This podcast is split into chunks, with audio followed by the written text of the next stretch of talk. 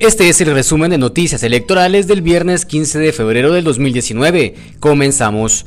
Ya son siete los binomios presidenciales que cuentan con sus credenciales de inscritos. Este viernes el registro de ciudadanos del Tribunal Supremo Electoral le entregó su carnet al binomio presidencial del partido Unión del Cambio Nacional UCN, Mario Estrada y Javier Castillo.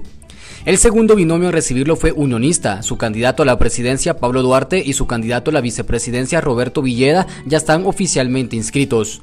En horas de la tarde fue el turno del binomio de la agrupación Valor. Suri Río Sosa y Roberto Molina Barreto recibieron sus credenciales, convirtiéndose en la séptima agrupación en tenerla.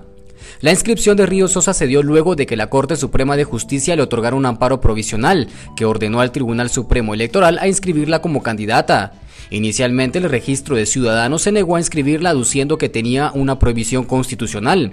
Esto por ser hija del ex jefe de Estado José Efraín Ríos Montt, quien llegó al poder derrocando a un presidente, no por elecciones. En más información, Samuel Morales, hermano del presidente Jimmy Morales, fue presentado como candidato a diputado por el partido FCN Nación.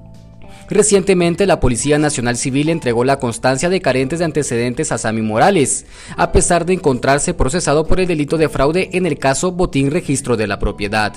Sobre ese tema, el director de Registro de Ciudadanos, Leopoldo Guerra, dijo que al momento que Morales presente su inscripción como candidato, se pedirán informes al Ministerio Público y organismo judicial para documentarse sobre el proceso legal que afronta el hermano del presidente y determinar si se inscribe o no.